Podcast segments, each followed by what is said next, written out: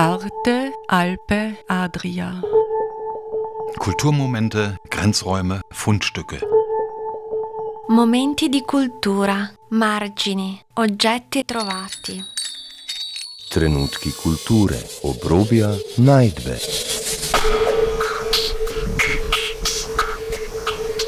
Ein Kulturmagazin von Dagmar Trauner.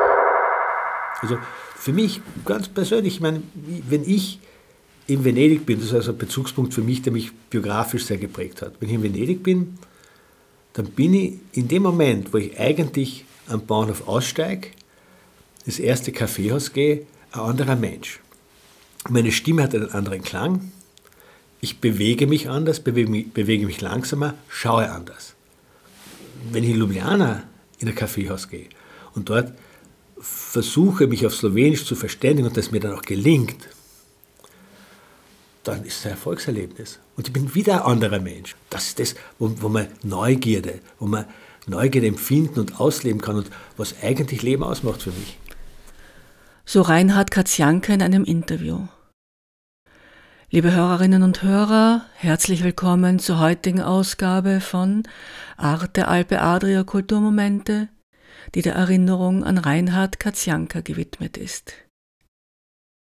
Der Schriftsteller, Übersetzer, Kulturwissenschaftler und Philosoph Reinhard Katzianka ist nicht mehr. Er ist am 20.02.2022 im 65. Lebensjahr völlig überraschend und viel zu früh aus dem Leben geschieden. Reinhard Katzianka prägte als Lehrender am Institut für Kulturanalyse an der Alpen-Adria-Universität eine ganze Generation von Studierenden. Er initiierte das Alpen-Adria Literatursymposion als Ort der Begegnung für Schreibende aus verschiedensten Kulturen und Ländern. Er leitete das Klagenfurter Philo-Café mit Leidenschaft und Begeisterung. Er war als Übersetzer italienischer Philosophie tätig und, und, und. Wir werden diesen großartigen Denker, der es mit Witz und Esprit verstand, die Zuhörenden abzuholen und auf denkwürdige philosophische Reisen mitzunehmen, sehr vermissen. Im Jahr 2019 sprach ich mit Reinhard Katzianka über Kunst im Allgemeinen und Speziellen, die Besonderheit des Alpen-Adria-Raums und seinen persönlichen Zugang zu den Kärntner Osterfeierlichkeiten. Am Mikrofon begrüßt sie Dagmar Trauner. Ich besuche Reinhard Katzianka an der Alpen-Adria-Universität Klagenfurt. Guten Tag. Willkommen, grüß Gott. Und möchte ihn fragen, er ist äh, Kulturwissenschaftler äh, und beschäftigt sich besonders mit äh, Kultur, Literatur und Kunst. Ich möchte ihn fragen, was für ihn eigentlich Kunst ist. Na, über Kunst und was Kunst sei, das Wesen der Kunst haben sich sehr viele viel gescheitere Menschen als ich den Kopf zerbrochen. Das ist natürlich äh, sicher nicht einfach zu beantworten. Äh, für mich persönlich ist Kunst etwas, was stets antithetisch, im Widerspruch zur Gesellschaft passiert. Kunst ist gewissermaßen ein moralisches Gewissen, ein moralisches Gegengewicht zur gelebten Alltagspraxis, zur Lebenswelt. Das heißt, Kunst entsteht immer dort, wo Widersprüche verdeckt werden und diese Widersprüche sichtbar gemacht werden müssen. Also ganz im platonischen Sinn eigentlich. Kunst strebt nach einer Form von Wahrheit, die aber eigentlich immer nur im Moment erreichbar ist und im selben Moment wieder verschwindet. Also der Skandal der Kunst. Und wenn es Künstlerinnen, Künstlern gelingt, diesen Moment der Erkenntnis in den Betrachterinnen zu provozieren, dann ist Kunst geglückt. Fallen Ihnen Beispiele ein, äh, wo äh, solche geglückte neue Kunstversuche äh, stattgefunden haben, wo wir heute sagen, ja, das ist ganz klar Kunst, das ist eigentlich etwas Klassisches, was wir lernen, was wir bewundern äh, und was aber zur damaligen Zeit einen unglaublichen Aufruhr, der Paradigmenwechsel ähm, ähm, verursacht hat. Also vielleicht ganz plakative Beispiele nehmen es das Pissoir von Duchamp. Nehmen es den Flaschenöffner von Duchamp. Alltagsgegenstände, die er aus dem Alltag entreißt und den Kunstkontext transferiert. Vielleicht auch noch etwas in einen anderen Zusammenhang stellt, vielleicht auch in eine ungewöhnliche Position präsentiert. Plötzlich erkennt man, na hoppla, ein Pissoir ist ja nicht nur ein Pissoir, es ist ja anders betrachtet durchaus mehr. Es hat einen ästhetischen Reiz. Es regt das Denken, das Fühlen, das Spüren an einfach. Oder äh, denken Sie an, an die Wiener Aktionisten, denken Sie an den Nietzsche. Natürlich, was ist, was ist jetzt in, in einem konservativen Sinn Kunstschönes daran, wenn er da irgendwelche Lämmer, Schweine, wie immer schlachtet. Aber wenn man darüber hinausdenkt, der, der Skandal, der Skandal, den der Nietzsche provoziert, ist der, dass er eine Gesellschaft, die Fleisch konsumiert in unendlich großen Mengen, das aber sauber verpackt, nicht mehr das Tier erinnert, wenn man es im Biller kauft, im Spar kauft, wo er immer kauft, sondern da ist ja ein Lebewesen, das geschlachtet werden muss, da ist dann Blut, da ist dann Dreck, da ist dann Schmerz dabei. Und das ist der Skandal.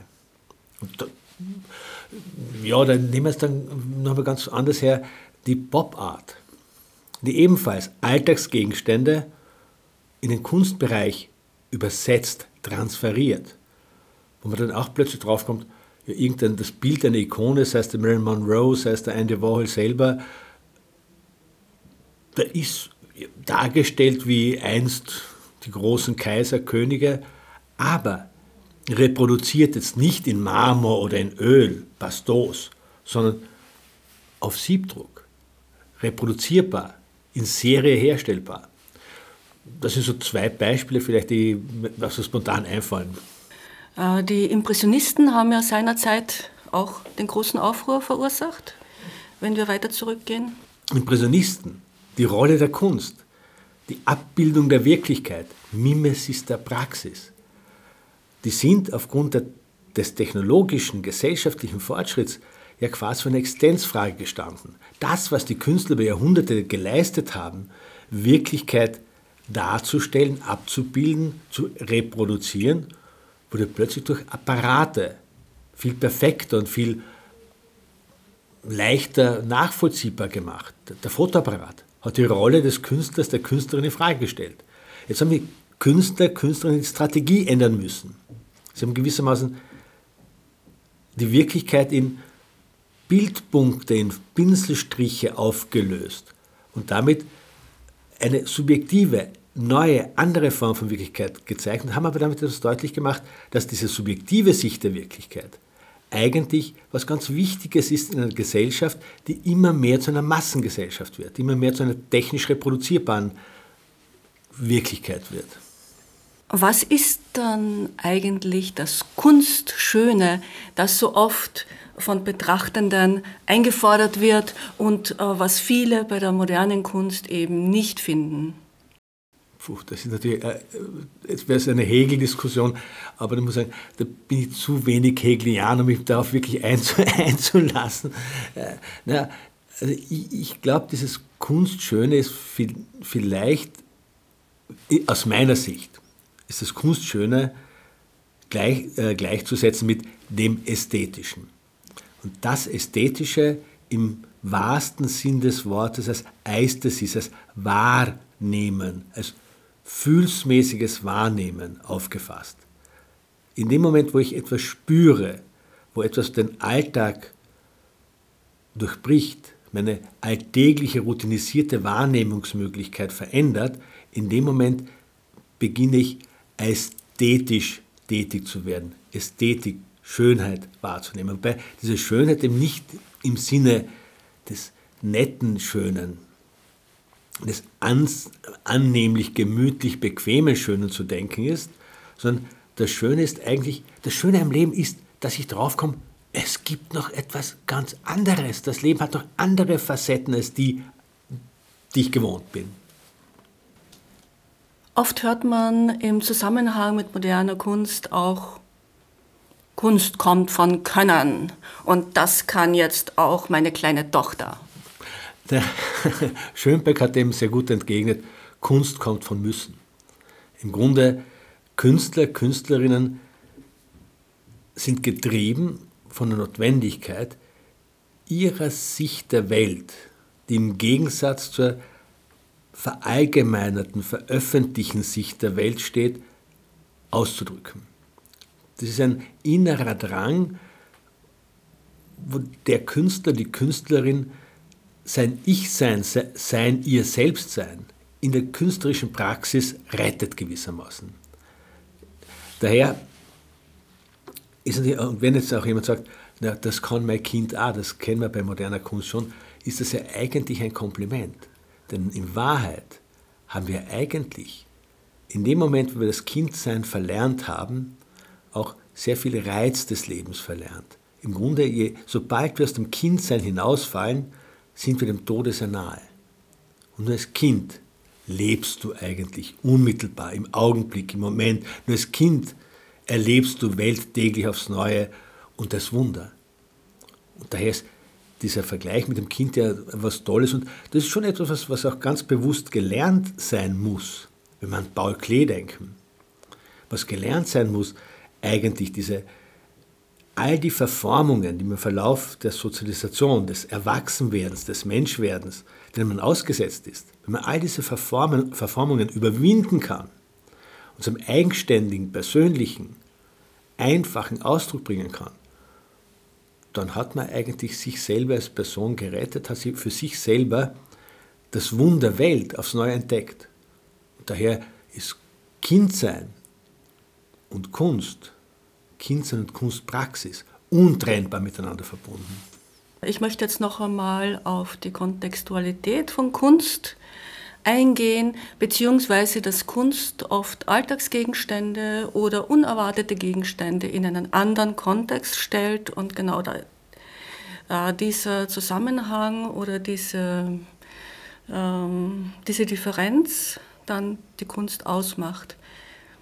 Ähm, mir fällt dazu jetzt ein Projekt ein, über das sehr viel in Klagenfurt diskutiert wird, das Stadion Wald das Kulturprojekt äh, For Forest von Klaus Littmann.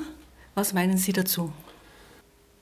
Ich denke, es muss man auf zwei Ebenen betrachten. Ich betrachte es für mich auf zwei Ebenen. Das eine ist, kunsttheoretisch oder kunstpolitisch ist das Projekt sicher ein wichtiges Projekt.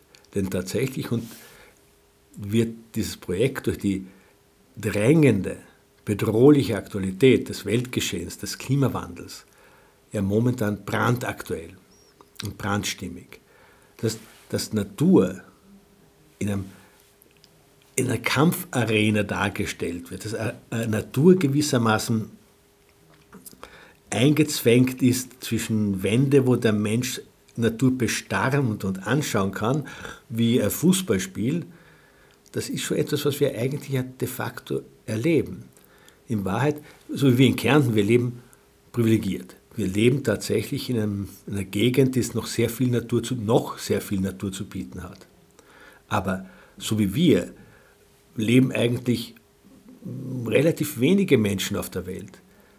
Die meisten leben eingepfercht in irgendwelchen Großstädten, wo diese Wahrnehmung von Wald, von Natur nicht gegeben ist.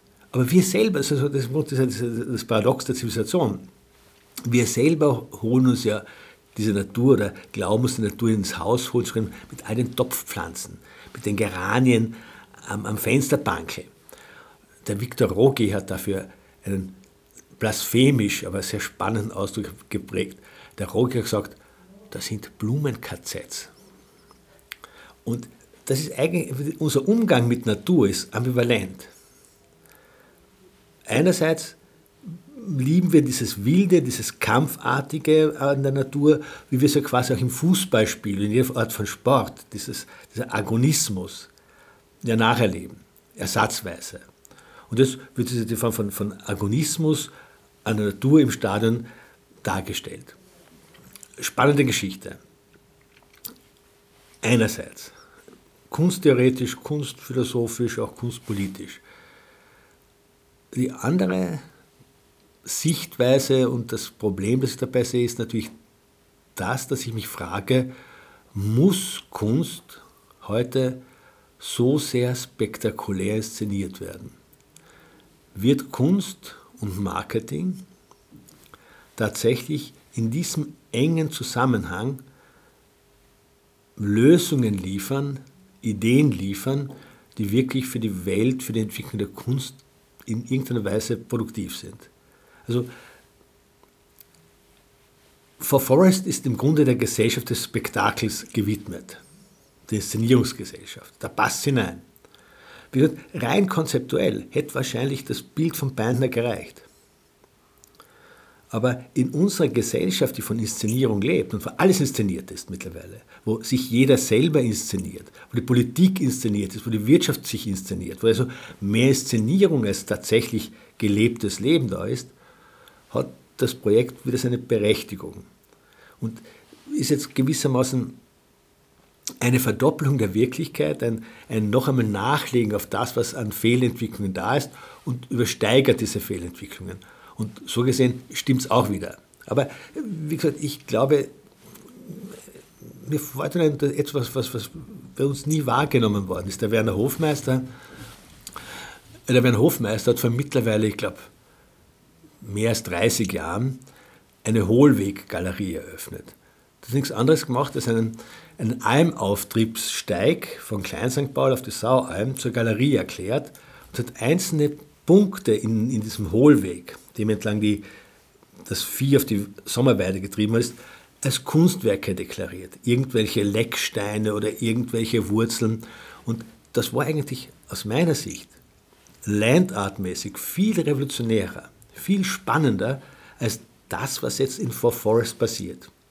Aber es war sogar unspektakulär der Zeit, zwar damals, also eigentlich der Zeit hinkern voraus, damals war es Landart aktuell, aber diese Spektakelgeschichte stört mich dran, muss ich ganz ehrlich sagen. Was macht denn die Kultur oder die Literatur und auch die Kunst so besonders im Alpen-Adria-Raum?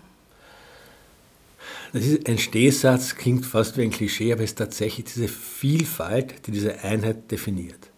Wir haben hier auf kleinstem Raum die unterschiedlichsten Kulturräume, Sprachräume, die zu erleben großartig ist. Ich war vor vielen Jahren, habe ich so Gastprofessor in den USA gehabt. Und das war für mich eigentlich irre. Der Forst in den USA Stunde um Stunde, Meile um Meile, Hügel auf, Hügel ab, Swamp vorbei und weißt du, Herr Pampa, da ist irgendwo plötzlich ein McDonalds-Schild oder ein, ein äh, KFC-Schild und du sagst, aha, Zivilisation, dann kommst du zu einer Stadt und die schauen alle gleich aus. Du hast irgendwo eine Downtown und runter um die, die nice Neighborhoods und das ist alles gleich. Du warst Stunden um Stunden um Stunden um Stunden und dann landest du vor einer Hundehütte in Tupelo, Tennessee, Tennessee ist das, das Geburtshaus von Elvis Presley. Wenn du bei uns, wenn ich hier von der Uni vor die Haustür gehe, bin im Umkreis von 20 Minuten mit einer Unmenge an Geschichte, mit einer Unmenge an Denkmälern, an Kirchen, an Martalen, an Schlössern konfrontiert. Den Landkanal, wenn ich entlang fahre, wo prachtvolle Häuser sind, wo ich dann zum Teil Familiengeschichten kenne, nachvollziehen kann. Das ist der, das ist der große Unterschied. Und das haben wir im Alpen-Adria-Raum. Im Umkreis von ja, nicht einmal zwei Autostunden haben wir Ljubljana, haben wir Triest, haben wir Koper, haben wir Venedig, haben Wien, haben Salzburg. Das ist so ganz, ganz pragmatisch gedacht für mich der Luxus, den wir in diesem Raum haben. Rein kulturgeschichtlich ist es einfach ein spannender Schmelztiegel. Und dieser, dieser Schmelztiegel heißt aber auch, dass er eine Geschichte der Konflikte ist. Also äh, Kultur resultiert ja durchaus auch, oder Kunst resultiert ja durchaus auch aus, aus Konflikten, aus Meinungsdifferenzen, aus Auffassungsunterschieden. Und diese Konflikte haben das natürlich belebt. Und diese Konflikte auszuhalten, auszudiskutieren, auszuleben, das macht Kultur aus. Und das ist in, in unserer Gegend manchmal gut gelungen. Wenn wir jetzt an Literatur denken, Beispiel Tomica. Tomica, der eigentlich all die, Schreck, die, die schrecklichen Ereignisse in Istrien nach dem Zweiten Weltkrieg, auch vor dem Zweiten Weltkrieg beschrieben hat, weil man trotzdem beschreibt, es gibt eine literarische, kulturelle Metaebene, wo die realpolitischen Missstände überwunden werden können, dann ist das ein Zeichen, dass man im Grunde realpolitische Blödheiten gewissermaßen ästhetisch, kulturell überwinden kann. Das ist für mich das Besondere in einem Raum. Das heißt, wir haben die Möglichkeit, jeder und jeder hat die Möglichkeit, sich für viele Kulturen zu öffnen, sich, für viel, sich vielen Kulturen auszusetzen und von der Vielfalt dieser Kulturen für sich zu profitieren. Das heißt aber für jeden und jede Einzelne, sich auch mit den Differenzen, die aus diesen Erfahrungen resultieren, auseinanderzusetzen. Sich diesen Differenzen zu stellen. Weil natürlich, jede Sprache, die nicht meine Muttersprache ist, ist eine Herausforderung. Aber wenn ich mich auf das Abenteuer einlasse, die Sprache meines Nachbarns, die ja zum Teil auch meine Sprache geprägt hat, kennenzulernen, zu erlernen, zu sprechen, eröffnet sich mit jeder Sprache eine neue Welt.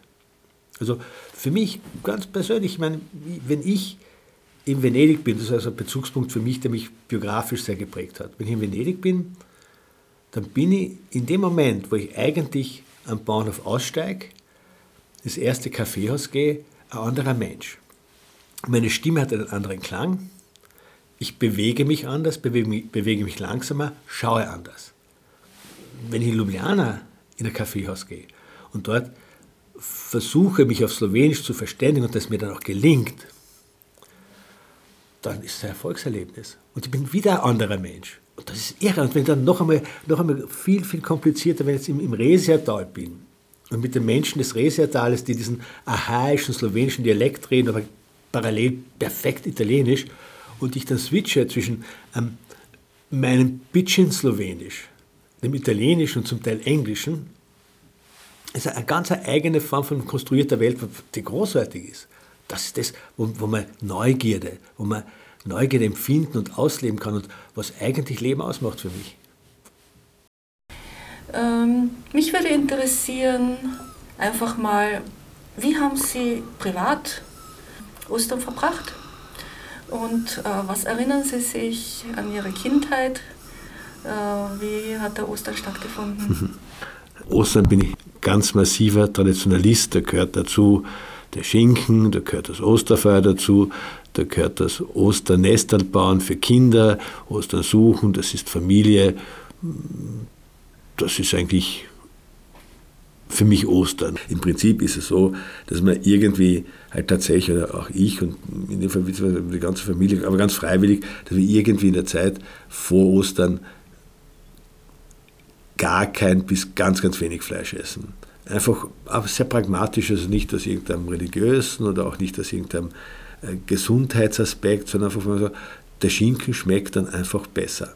Das heißt, man reduziert den Fleischkonsum und dann gibt es natürlich ganz klar die Palmweihe, also das ist für ein ein Kind wichtig, Palmweihe, dann ist äh, die, die Feuerweihe, die dazugehört, die Fleischweihe, das sind also Sachen, die man machen muss. Ich wohne jetzt auch am Land und das ist in einer Landgemeinde ein gesellschaftliches Ereignis, wo man im Grunde, denke ich, wenn man dort lebt, dabei sein muss, weil man da noch so etwas wie Gemeinschaft erleben kann, wenn man Menschen trifft, mit denen man sprechen kann, die man sonst nicht trifft. Und, und dann ist natürlich dann ist Jause, Familienbesuch, Osternest und dergleichen mehr. Also das ist so die, der Ablauf. Gibt es einen Reindling? Ja, natürlich, die Bohatscha muss sein und, und, und der äh, Eierkrähen muss sein, das ist ja ganz klar. Schinken, aber das Problem natürlich ist, ich kann mich erinnern, als Kind hatte ich einen Onkel, der war immer auf seinen Schinken, hat einen riesen Schinkentrümmer gekauft, hat die dann vom Bäcker überbacken lassen. Das war eine, eine, echte, eine echte Zeremonie. Und Ostern ist eine Zeit, wo ich prinzipiell dann eigentlich nicht wegfahre, wobei wahnsinnig gern wegfahre, das Meer, wie auch immer, aber Ostern, da, nach Tunlichkeit bin ich am allerliebsten in Kärnten, weil irgendwie, das sind so Kindheitserinnerungen und das ist ein Teil dessen, wie ich sozialisiert worden bin, wie ich als Kind in die Gesellschaft hineingewachsen bin. Vor allem am Land bin ich aufgewachsen, war Ostern ganz wichtig, dann das Böllerschießen, das Osterfeuer äh, harzen, das waren wichtige Sachen und das war so auch magische Momente dabei. Deswegen ist Ostern eigentlich immer dasselbe. Familie, Schinken, Ostereier suchen, Nesteln bauen, zusammensitzen, viel essen, auch ein bisschen was trinken und es einfach ja, familiär gemütlich angehen. Äh, Sie sagen am Land, äh, wo in Kärnten? Im Görtschitztal in Klein St. Paul. Also, ja. Und äh, das heißt, Sie sagen Traditionalist, Sie geben das also in der eigenen Familie jetzt Kind Kindern so weiter. Absolut, ja. Ich finde das sogar sehr wichtig, weil ich kann mich erinnern, das war so lustig. Ich war in meiner Ausbildungszeit in Wien und in Salzburg und habe auch dann teilweise dann dort beruflich gelebt. Und das war schon witzig, weil wenn ich es nicht geschafft habe, nach Kern zu kommen zu Ostern, das war wirklich ein Defizit, dass es einfach diesen typischen Osterschinken mit Krähen nicht gegeben hat. Das war wirklich etwas, was geschmerzt hat, unter Anführungszeichen irgendwie. Das ist wichtig und das finde ich, sollen auch die Kinder, die hier aufwachsen, kennenlernen. Und ich denke schon, dass eine gewisse äh, traditionelle Gestaltung des Jahreslaufes durchaus für jeden Menschen in seiner Entwicklung und auch in weiterer Folge Strukturen schafft, innerhalb derer man gewisse Sicherheit entwickeln kann, Verhaltenssicherheit meine, das heißt nicht, dass man jetzt das unheimlich äh, reaktionär in irgendwelchem Sinne völkisch oder wie immer deuten muss, aber ich glaube, man braucht als Mensch eine Struktur. Und das, sind, das ist dieser Jahreslauf, wie halt hier in unserer Gegend traditionell durch die katholische Kirche und durch die Bräuche äh, strukturiert ist, ist etwas, was quasi unser Leben prägt. Und ich denke, das ist ein wesentliches Element des Menschseins, diese Struktur zu haben, zu wissen, wann was passiert. Und im Grunde sind jetzt auch die christlichen Bräuche nichts anderes als letztendlich aufgesetzt auf uralte äh, römische, keltische und was ich was Bräuche. Das sind ja eine große Traditionen, in dem sie gerade Ostern, Frühlingsbeginn, das ist ja, hat eine Riesentradition. Das ist ja nichts, Neues, nichts christlich Spezifisches. Das ist in unserer Gegend einfach, also ja, der Jahreslauf wird gefeiert. Sie sagen in unserer Gegend und Sie sagen, ja, ähm, Ostern jetzt in Wien oder Salzburg, das war nicht so.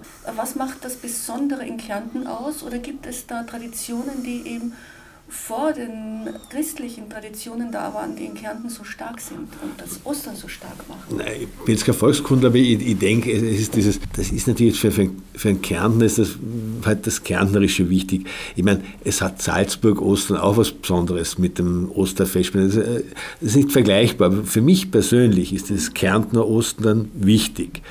Und ich denke, ich meine, wenn man will, so eine, eine archaische Tradition ist hier das Osterfeuer. Das Osterfeuer heizen ist etwas, was sicherlich ganz, ganz weit zurückgeht in, in, in vorchristliche, antike Traditionen. Das ist einfach das, das Alte wird verbrannt, es wird Platz fürs Neue geschaffen, das Neue beginnt, der Winter wird vertrieben. Das hat sicher damit zu tun. Also, und dann ist damit für mich als, als, als Kind, und das ist eine Kindheitserinnerung letztendlich, durchaus sind magische Momente verbunden. Das ist wirklich so eine gewisse Magie, die sich relativ lange erhalten hat, die so, so spurenmäßig jetzt noch vorhanden sind. Kann man eigentlich, eines meiner schönsten Osterfeiern war mit, mit gemeinsamen Freunden auf einem alten Bauernhof, weiß ich, 1000 Meter Höhe und dann das Osterfeuer geheizt und die alte Bäuerin ist das noch gekommen und hat, hat ihm die, das, das, äh, die, die, äh, Weihrauch verstreut und hat das, hat den, hat, was ich, gebetet und das war, das war ein magische, eine magische Erscheinung, wie so ein altes Bauernweib, das in dieser, das war in dieser Tradition Ostern gestaltet hat, zelebriert hat. Das war was Magisches. Wann wird Ostern in Kärnten gefeiert? Ostersamstag. Da wird, ich meine, das hat sich aber auch geändert. Im Prinzip war was, was, was, was mich erinnern kann, war es eigentlich so, ist der Osterschinken erst angeschnitten worden nach der Auferstehungsmesse und die war meistens Ostersamstag Mitternacht. Das ist jetzt aufgrund einer gewissen Partypragmatik, wenn man so will, alle schon auf Samstag 17 Uhr, 16 Uhr vorverlegt worden. Aber im Prinzip, also bis zur Auferstehungsmesse wird normalerweise kein Schinken gegessen, da wird Schinken gegessen, da wird Ostern gefeiert. Und die Kinder werden am Sonntagvormittag beschenkt. Das Osternestal suchen ist traditionell am Sonntagvormittag irgendwie. Also in der Nacht kommt der Osterhaus und versteckt im Garten oder wo auch immer in, in der Wohnung, baut die Osternester und versteckt die Sachen und die Kinder wachen auf und gehen sofort suchen. Das ist, das ist Ostersonntag. Aber äh, jetzt das eine, das Ende der Fastenzeit ist mit der Auferstehungsmesse und dann wird gegessen, gefeiert, getrunken. Viele feiern ja äh, jetzt schon Samstagnachmittag, beziehungsweise viele sagen, nach der äh, Fleischweihe ist es dann soweit, mhm. da wird die Jause angeschnitten und dann kriegen auch die Kinder eigentlich schon die Geschenke und es werden die Osternester mhm. gesucht und so. Ja, ich meine, es verändert sich im Laufe der Zeit und das ist ja also nichts Schlechtes per se. Ich meine, es macht sicher jetzt Sinn für Kinder, wenn sie, meine, wenn sie halt schon ein bisschen früher dass die Osternester suchen können. Äh, wobei, ob Samstagnachmittag oder Sonntagvormittag ist relativ wurscht. Äh, mit dem Jausen, also Osterjause, ist halt auch, es ist leichter, Familienfest zu organisieren am Samstagnachmittag als nach Mitternacht, am Sonntag in der Früh. Das sind pragmatische Gründe und das ist halt so, Bräuche leben, leben und verändern sich und das ist hat sich also in, in, in, dem, in der Zeit, die ich gewissermaßen historisch überblick, biografisch, hat sich das massiv geändert, aber es ist per se nichts Schlechtes. Es sind die alten Bräuche da und zum Teil ist es dann wirklich noch so, dass tatsächlich die Auferstehungsmessen doch eher in der Früh gefeiert werden. Ich kann mich erinnern, das war sehr lustig. Die Tochter von Freunden von mir ist in Grundendorf getauft worden nach der Auferstehungsmesse zu Ostern. Die war in Grundendorf damals tatsächlich irgendwann um vier in der Früh. Und es war unheimlich toll, wie der Tag plötzlich gekommen ist. Du bist in der, in der Nacht in die Kirchen gegangen und während der Messe ist der Tag heraufgezogen. Plötzlich sind durch die Kirchenfenster erste Lichtstrahlen getreten. Das war eine sehr magische Geschichte, das war eine tolle Sache. Also wird halt auch noch gemacht, aber pragmatisch ist als eher früher. Sie hörten ein Gespräch aus dem Jahr 2019 mit dem Schriftsteller und Kulturphilosophen Reinhard Katzianka, der vor zwei Wochen völlig unerwartet im 65. Lebensjahr von uns gegangen ist. Gestaltung der Sendung Dagmar Trauner. Arte, Alpe, Adria. Kulturmomente, Grenzräume, Fundstücke. Momenti di cultura, margini, oggetti trovati. Trenutki kulture, obrobja, najdbe.